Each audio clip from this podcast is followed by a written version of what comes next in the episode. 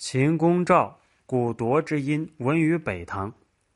秦国进攻赵国，击铎的声音在城内的屋里都可以听见。西碑说：“秦国进攻赵国，也不该如此急迫。